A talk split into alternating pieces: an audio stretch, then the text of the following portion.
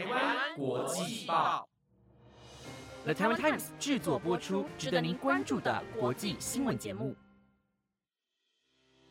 欢迎收听台湾国际报，我是王涛，马上带您关心今天一月十三日的国际新闻重点。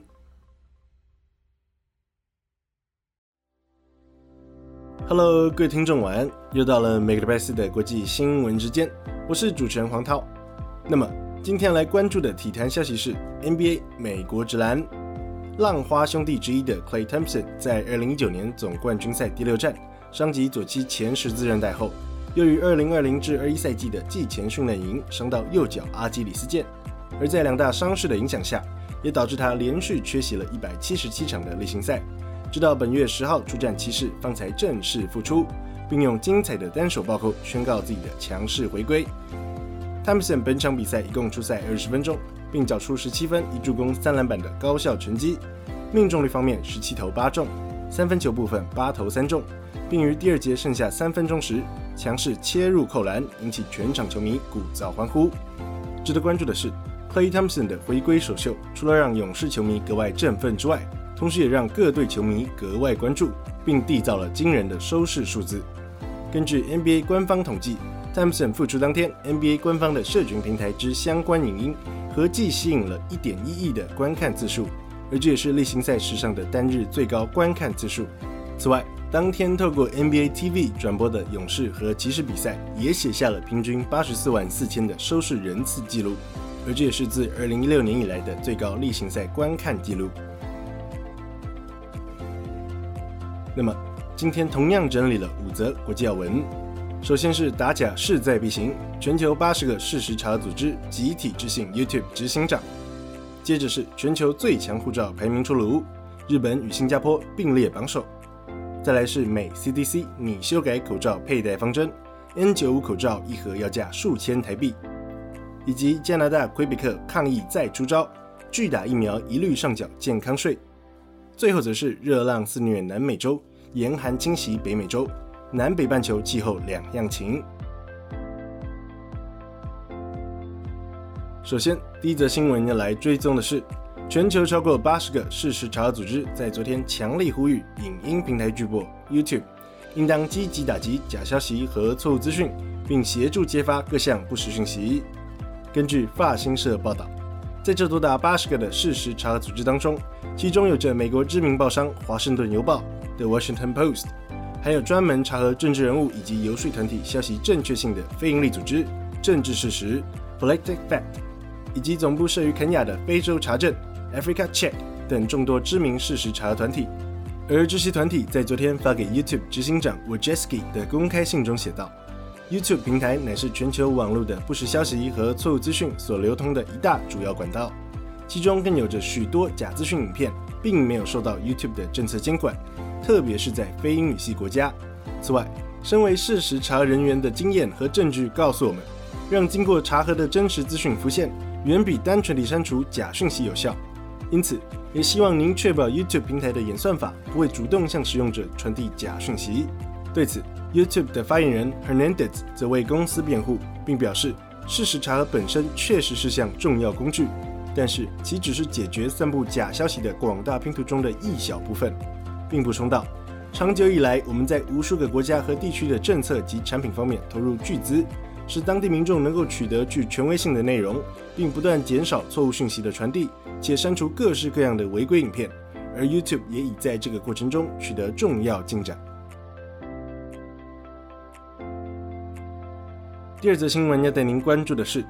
全球公民以及住所顾问公司亨利 （Henley and Partners） 于前天公布了2022年的首份亨利护照指数 （Henley Passport Index），而亚洲的日本和新加坡并列榜首位置。两国护照一共享有一百九十二个免签前往的目的地，视为全球最好用的护照。而德国和南韩则在今年排名中并列第二名，其护照持有者可以免签前往一百九十个目的地。欧洲国家方面。芬兰、卢森堡、意大利和西班牙则同列第三名的位置，其护照持有者也能免签前往一百八十九个目的地。而排名倒数的五本护照分别为：也门倒数第五，巴基斯坦倒数第四，叙利亚倒数第三，伊拉克倒数第二，以及去年自美军撤离后便饱经动乱的阿富汗倒数第一，其护照仅能免签进入二十六个目的地。值得关注的是，在今年的最新排名当中，台湾护照的求者可免签进入一百四十五个目的地，位居排名第三十二名；而中国护照的求者则仅能免签前往八十个目的地，位列第四十六名。第三则新闻要带您关注的是，美国近期单日新增一百三十五万例确诊病例，再次打破全球单日确诊纪录，而住院人数也突破至十四点五万人。因此，美国疾病管制与预防中心 （CDC） 也打算更改口罩佩戴方针，建议民众改戴 N95 口罩，好以防范变种病毒 Omicron 的持续传播。然而，美国 CDC 此举也引发了全国的 N95、KN95 口罩抢购潮，并导致 N95、KN95 口罩的价格直线飙升，甚至翻了数倍之多。根据彭博社报道，价格追踪机构三只骆驼 Camel Camel Camel 数据显示。第三方卖家在 Amazon 上贩售的一盒四十入 KN9 口罩，目前要价七十九点九九美元，远高于去年十一月底的十六点九九美元。与此同时，一盒五十入的 N95 口罩目前也要价五十七点一五美元，同样高于去年十月初的二十三点一九美元。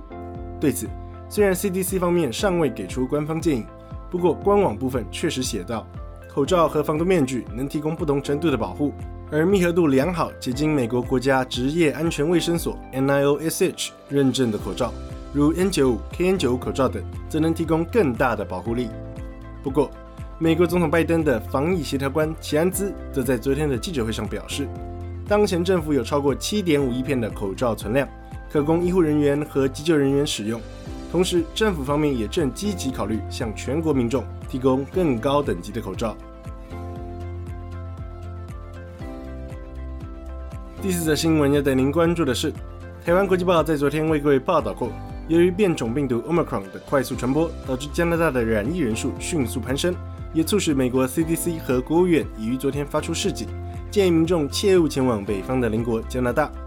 如今，根据法新社报道，加拿大的魁北克省为了防止疫情扩散，于是在前天预告，政府即将寄出新规定，往后将对拒打疫苗的民众征收健康税，并期盼借此提高民众的施打意愿。加拿大的魁北克省虽然仅有约十 percent 的人口尚未接种疫苗，然而这十 percent 的人口便占了总住院数的五成。此外，魁北克省因新冠肺炎死亡的人数也高达一万两千多人，位居全国榜首。因此，省长卢哥也于前天宣布，他将对尚未接种疫苗的成年人征收健康税，因为他们非但增加自身染疫的风险，也为魁北克人和医院的工作人员增加经济负担。虽然卢格并未指出健康税的确切金额约为多少，不过他表示这笔金额将会落在大约五十加元至一百加元之间，而细节部分也将于未来几周陆续公布。然而，令人没想到的是，讯息才发布不到三天，出乎意料地，策略竟然奏效了，并来得又快又急。根据 CNN 报道，健康税的提出确实起到了鼓励民众接种的效果，因为就在健康税提出的隔天，预约接种首剂疫苗的人数便创下近期新高。